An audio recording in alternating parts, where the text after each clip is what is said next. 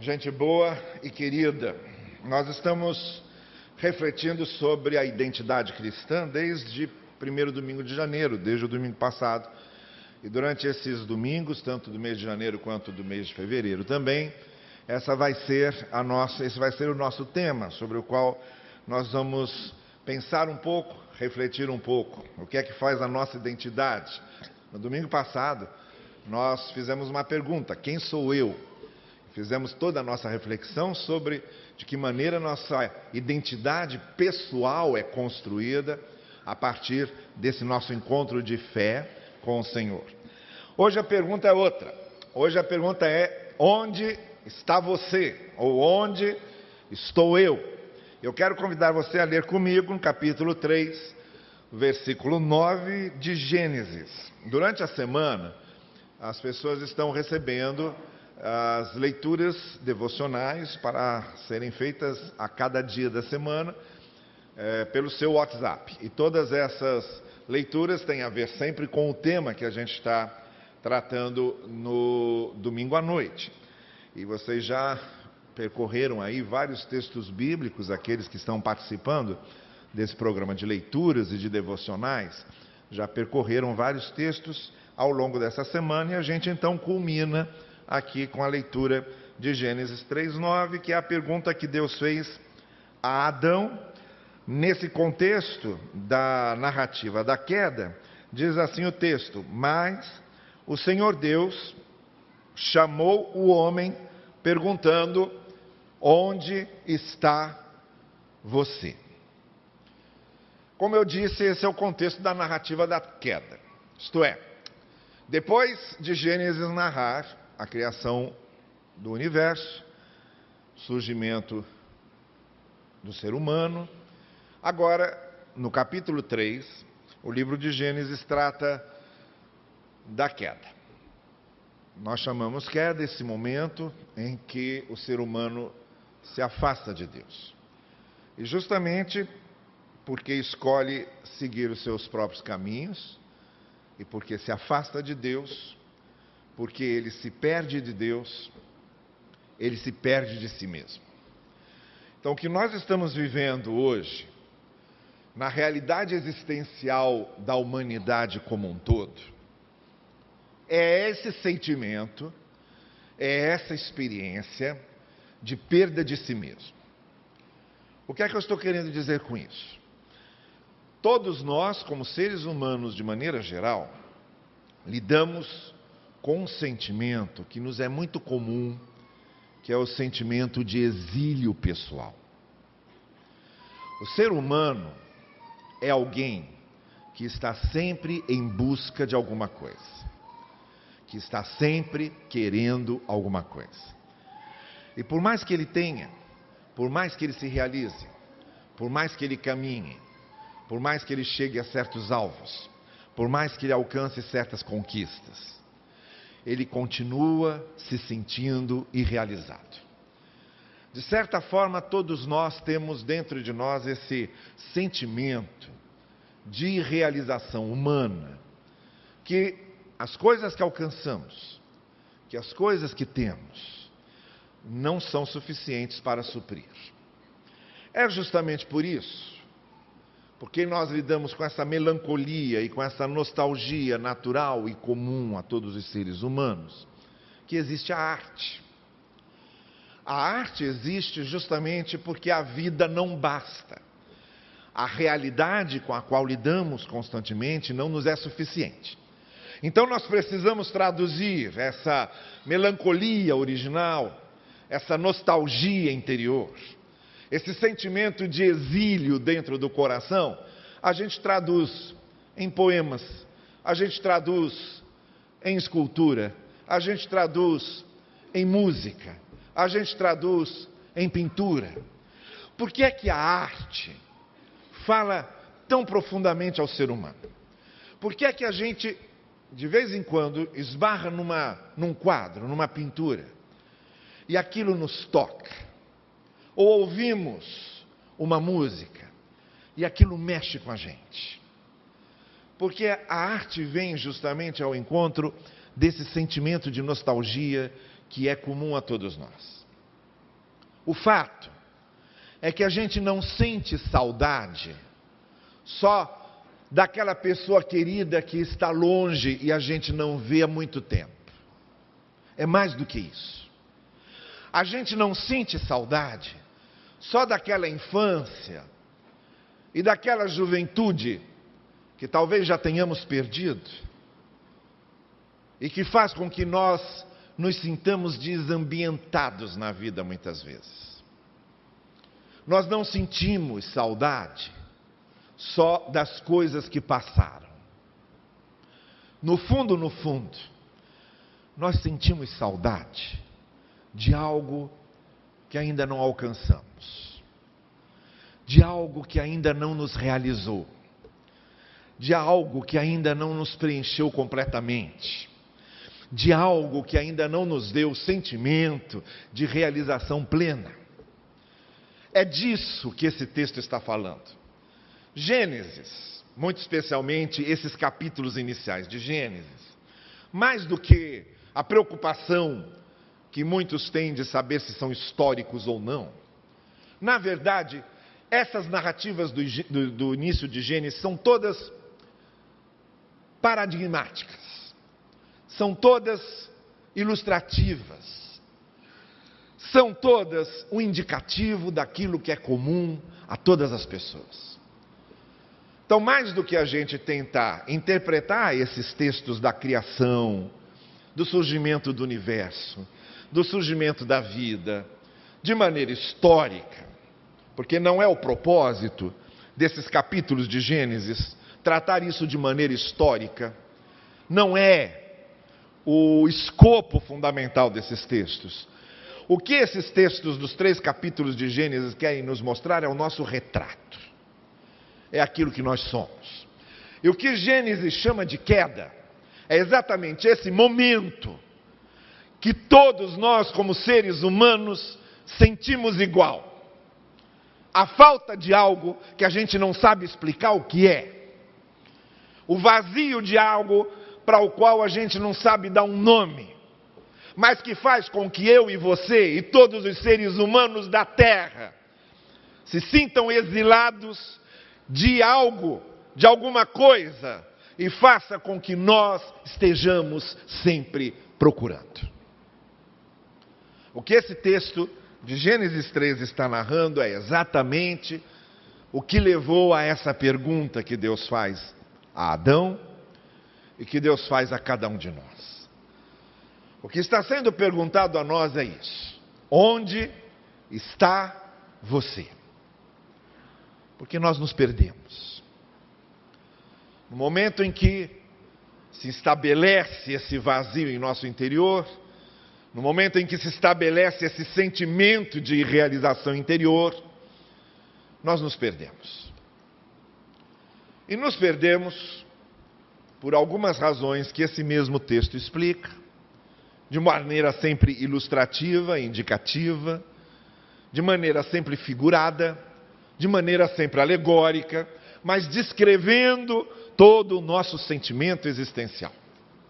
Então eu gostaria de fazer menção a quatro maneiras pelas quais nós nos perdemos e por que ficamos perdidos. E por que temos esse nosso sentimento de vacuidade da vida, esse sentimento de irrealização, esse sentimento de vazio.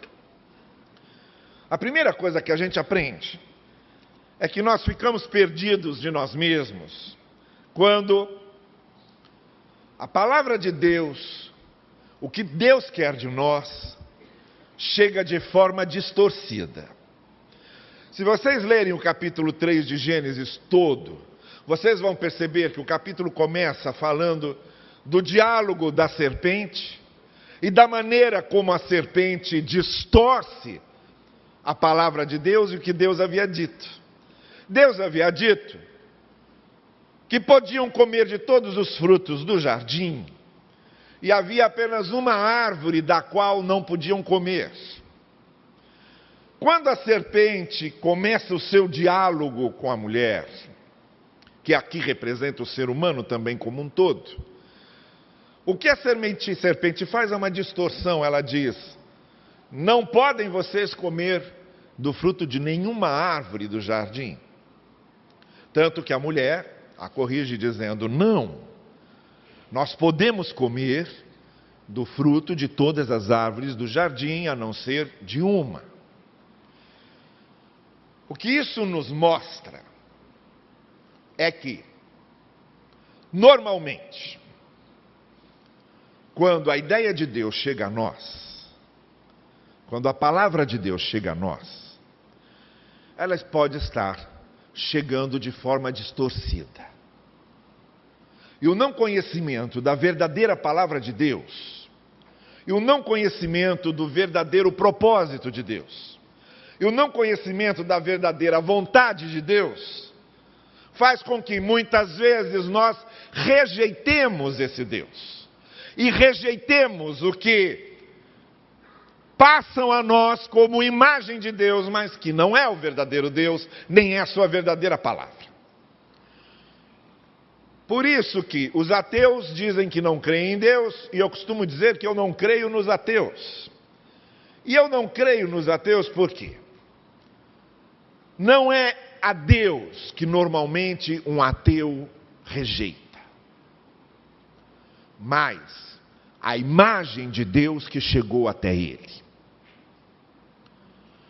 não é a Deus que normalmente um ateu rejeita, mas a ideia que em muitos tempos a religião vendeu a respeito de Deus.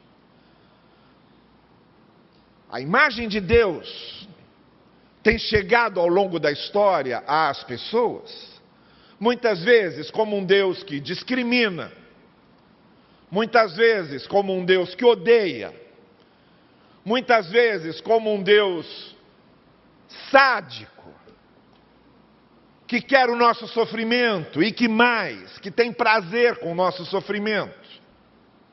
Muitas vezes chega a nós, através de sistemas religiosos, um Deus que não valoriza a nossa importância como pessoas dignas, ou que se apresenta como aquele que se alegra com a nossa infelicidade, ou que é apresentado a nós como se, para seguir esse Deus e para crer nesse Deus, eu preciso me desfazer de coisas que tornam a mim como um ser humano realizado. Um Deus ignorante, um Deus que não gosta que pensemos, um Deus que não gosta da ciência, um Deus que não gosta da inteligência, um Deus que não gosta de questionamentos, um Deus que é apresentado como se fosse a combinação mais perfeita e formal com aqueles que falam em nome dele. Um Deus que diz que só pode ter relação com pessoas que se submetem a autoridades que agem em nome dele e que fazem as coisas mais absurdas e mais abjetas. Então eu compreendo perfeitamente quando uma pessoa tem dificuldades de crer num Deus desse. Porque eu também teria. Eu também não aceitaria. Eu não posso aceitar um Deus que me dá capacidade de pensar e raciocinar e depois me pede para abrir mão dessa capacidade de pensar e de raciocinar. Eu não posso aceitar um Deus que queira que eu ande como um robô, como um autômato, como um ser programado eu não posso entender um Deus que tenha me feito a sua imagem e semelhança. E quando eu olho para mim, eu sou levado a me anular. Eu sou levado a me desprezar, como se nada em mim valesse a pena. Eu entendo os ateus e até simpatizo com eles. E digo mais, até poderia dizer que eu seria um deles, se eu não tivesse compreendido Deus da maneira como compreendi e da maneira como eu entendi. A palavra de Deus é distorcida. Muito do que a religião fala a respeito de Deus não tem nada a ver com Deus. A serpente não tem sido só o diabo e seus anjos. A serpente que distorce a palavra de Deus, às vezes faz isso em nome do próprio Deus e em nome da própria igreja. Olha, nós nos perdemos porque a gente desconhece quem é o verdadeiro Deus qual é a sua verdadeira vontade? Qual é o seu verdadeiro amor? Qual é a sua verdadeira misericórdia? Qual é a sua verdadeira graça? E não tem como nós sabermos onde estamos se não soubermos qual é o lugar que Deus ocupa na nossa vida. A segunda coisa que a gente vê nesse texto é que a gente se perde da gente mesmo e ficamos perdidos quando começamos a duvidar do bondoso propósito de Deus para a nossa vida. O que acontece naquele diálogo com a serpente é que ela vai sugerir que Deus não é tão bondoso quanto parecia. E a tática da serpente, em todos os tempos, é justamente essa: colocar dúvida na nossa mente se realmente Deus nos ama e se realmente Ele quer o nosso bem.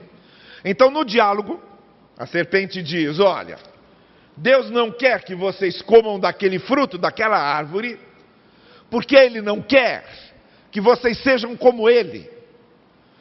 Ele não quer concorrência. Ele quer imperar sozinho não é para o bem de vocês, é por causa da vaidade dele. Não é por bem de vocês, é por causa da soberba majestosa de Deus. E essa semente, abrigada pelo coração da dúvida do propósito bondoso de Deus, estraga um monte de coisas. Os nossos ressentimentos contra a vida e contra tudo, começa justamente quando nós começamos a duvidar se Deus realmente nos ama. Ora, vocês podem perceber isso de modo claramente. Quando você tem um problema, quando acontece alguma coisa com você, quando você se vê numa situação em que aquilo parece que vai prejudicar você, parece que é uma tragédia na vida, a primeira coisa que você faz é perguntar: por que foi que Deus deixou que isso acontecesse? A primeira coisa que você pensa é que Deus se esqueceu de você. A primeira coisa que você diz é: por que, é que Deus não está me ouvindo? Esse é o nosso sentimento natural. Porque a artimanha da serpente é sempre a mesma é logo colocada dúvida no nosso coração sobre se Deus realmente nos ama e se Ele quer realmente o nosso bem. Então a gente se perde. Olha, tem um salmista que escreveu o Salmo 73. Depois você pode ler esse salmo com calma. Mas nesse Salmo 73 ele conta a experiência dele. Ele diz: Olha, eu comecei a olhar e comecei a ver pessoas que não criam em Deus pessoas más, pessoas corruptas, pessoas desonestas, pessoas mentirosas, pessoas de mau caráter, que estavam se dando bem na vida, estavam enriquecendo, estavam comprando seus carros, estavam andando com suas mulheres, estavam desfrutando do bem viver. E aí eu comecei a olhar para a minha vida e comecei a me perguntar: eu tenho andado certinho? eu tenho feito tudo corretamente, sou uma pessoa de bom caráter, nunca defraudei ninguém. Eu não uso artimanhas de enganação para me dar bem na vida e para levar vantagem. Sou honesto no meu trabalho. e não tenho o que essas pessoas têm. E aí o salmo diz assim: o salmista começa a dizer, aí, nesse momento, eu comecei a duvidar se realmente Deus queria o meu bem. E eu quase, quase caí. Quase me perdi. Porque é assim que acontece. A gente se perde da gente quando a gente começa a colocar em dúvida se Deus realmente nos ama e se Deus realmente quer o nosso bem. E aí, quando a gente começa a colocar isso em dúvida, é que vem todas as outras crises por um motivo muito simples. Se Deus não quer o meu bem, se Deus não me ama, o resto é tudo mentira.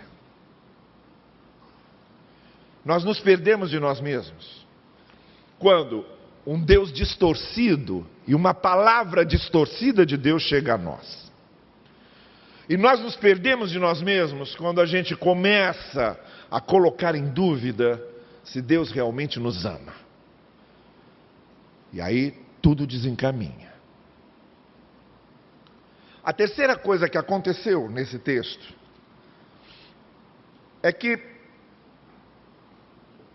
a serpente, então, conversando com a mulher, mostra o fruto, que a mulher vê, diz o texto, era agradável aos olhos, era prazeroso ao sabor, era bom de se experimentar.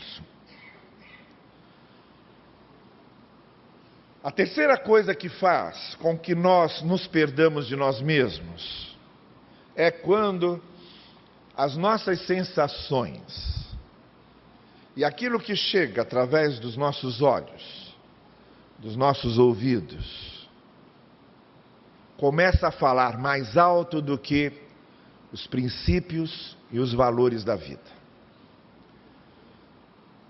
O que Deus havia dito começou a ficar de lado e começou a ser esquecido, e o que começou a falar mais alto foram justamente as sensações, os sentimentos e os desejos.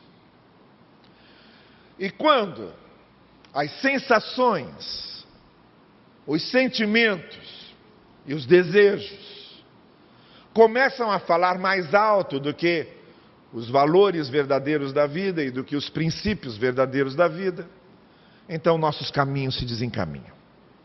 E nós nos perdemos de nós mesmos. Olha, Existe uma luta interior dentro de cada um de nós que é sempre uma luta entre princípios e valores e sensações e sentimentos. A gente sempre vai lidar com isso. Quer dizer, aquilo que a gente tem vontade de fazer e aquilo que realmente a gente deve fazer. Aquilo que realmente deve ser feito por razões óbvias, por uma ética óbvia, por um princípio óbvio, por valores óbvios. E aquilo que fazemos só porque nos parece bom, porque nos dá um prazer passageiro, porque contenta as nossas sensações de maneira mais imediata. Quando a gente começa a dar mais valor para as coisas de prazer mais imediato, de sensações mais imediatas, de sentimentos mais ligados a emocionalismos, e começa a desprezar princípios e valores que devem reger o nosso bem viver, então a gente se perde. E a gente se desencaminha. Que é o que aconteceu aqui. Nós devemos sempre então nos perguntar: onde estamos? No sentido de sabermos se nós estamos perto da verdadeira palavra de Deus, se conhecemos a verdadeira vontade de Deus ou não. A segunda coisa que a gente deve se perguntar é onde estamos? Onde eu estou? Eu estou firmado na confiança do amor de Deus ou eu estou desconfiando e colocando em dúvida o propósito bondoso de Deus para a minha vida? A terceira coisa que eu tenho que me perguntar é onde eu estou. Eu estou andando de acordo com princípios e valores que são permanentes, firmes, confiáveis. Ou eu vou onde o vento bate, eu vou onde a maré me joga. Mas há uma quarta e última coisa que eu quero acrescentar aqui. A gente se perde da gente mesmo, nós ficamos perdidos de nós mesmos quando nós queremos cobrir as nossas faltas, os nossos erros, os nossos descaminhos com os nossos próprios recursos e com os nossos próprios meios. Quando o ser humano começou a ver o caminho que havia tomado, a opção que ele tinha feito, quando a queda aconteceu, quando começou a entender o descaminho que ele tinha seguido, diz o texto que então viram que estavam nus, no sentido de que viram agora o que eles eram de fato. E se envergonharam daquilo que fizeram. E aí, para cobrir essa vergonha, o texto diz que pegaram folhas de figueira e se cobriram. O texto vai mostrar depois que Deus cobre o ser humano, representado em Adão e Eva, com a pele de um animal. A pele de um animal, obviamente, sacrificado para que a pele fosse retirada dele e cobrisse as faltas do ser humano. Que já é um indicativo claro do que o próprio Senhor Jesus Cristo faria depois. O que nos cobre e o que cobre as nossas faltas não são as folhas de figueira que a gente arranja, não são as desculpas que a gente dá não são as justificativas que a gente inventa, não são os argumentos que a gente constrói. O que cobre aquilo que nos tornamos, o que cobre as nossas faltas, pecados e desvirtudes, o que cobre a nossa vergonha. Não são as folhas de figueira que a gente remenda, mas é a pele do cordeiro. É por isso que no Evangelho de João, quando o profeta João Batista apresenta Jesus, ele apresenta Jesus dizendo: Eis aqui o Cordeiro de Deus que tira o pecado do mundo. Nós nos perdemos quando queremos cobrir as nossas faltas os nossos descaminhos com religião e achamos que se nos tornarmos suficientemente religiosos, resolveremos o problema. Não. Religiosidade é folha de figueira. Ou então, a gente resolve cobrir as nossas faltas, nos tornando beneméritos ajudando pessoas, fazendo coisas boas, e achando que com isso nós estamos compensando aquilo que cometemos. Também não. É bom ajudar pessoas, mas nós precisamos ajudar pessoas porque as amamos e não como um mecanismo de compensação por causa das nossas faltas. Isso também é folha de figueira. Podemos querer cobrir as nossas faltas, compensando isso no consumo, ou achando que, tendo cada vez mais, acumulando cada vez mais, nós conseguiremos cobrir aquilo que nós somos. E que as pessoas vão nos respeitar pelo que nós temos. Não. Isso também é folha de figueira. Por mais que uma pessoa tenha, ela jamais conseguirá impor respeito pelo que ela tem. Nós só impomos respeito pelo que somos. Por isso há tanta gente que tem tanto e não significa nada. E tanta gente que não tem nada e que significa tanto. Somente podemos cobrir as nossas faltas e aquilo em que nos perdemos quando nós nos cobrimos com a pele do Cordeiro. Porque foi para isso que Jesus Cristo veio. Diz o apóstolo Paulo que nós somos justificados por causa daquele que é o justo. Então, só retomando, vejam bem, onde estamos nós?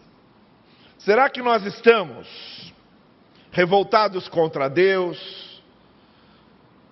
Porque recebemos uma palavra distorcida, uma imagem distorcida de Deus. E aí nós nos perdemos dele. Onde nós estamos? Será que nós estamos seguindo caminhos ressentidos, amargurados, porque duvidamos do amor de Deus para conosco, do bom propósito, da vontade dele conosco? Onde estamos? Onde nós estamos? Será que nós estamos deixando que as sensações e o emocionalismo falem mais alto do que princípios e valores verdadeiros.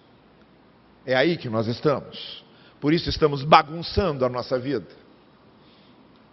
Onde nós estamos?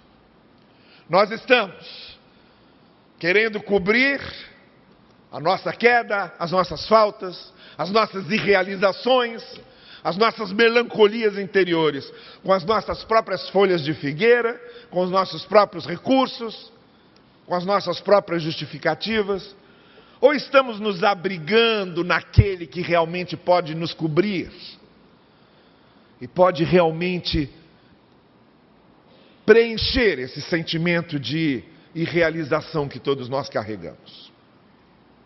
Olha, a consequência de nós vivermos perdidos de Deus e de nós mesmos é que a gente vive se escondendo dele. Por isso que o texto diz que Adão conversava com Deus todos os dias. Mas quando ele se perdeu, ele começou a se esconder de Deus. E Deus foi procurá-lo no jardim perguntando: Onde está você?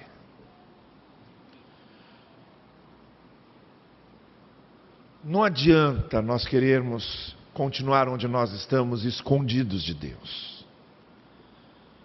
Ele vem à nossa procura. O mais bonito do texto é que Deus podia ter feito o seguinte: olha, o meu plano era esse.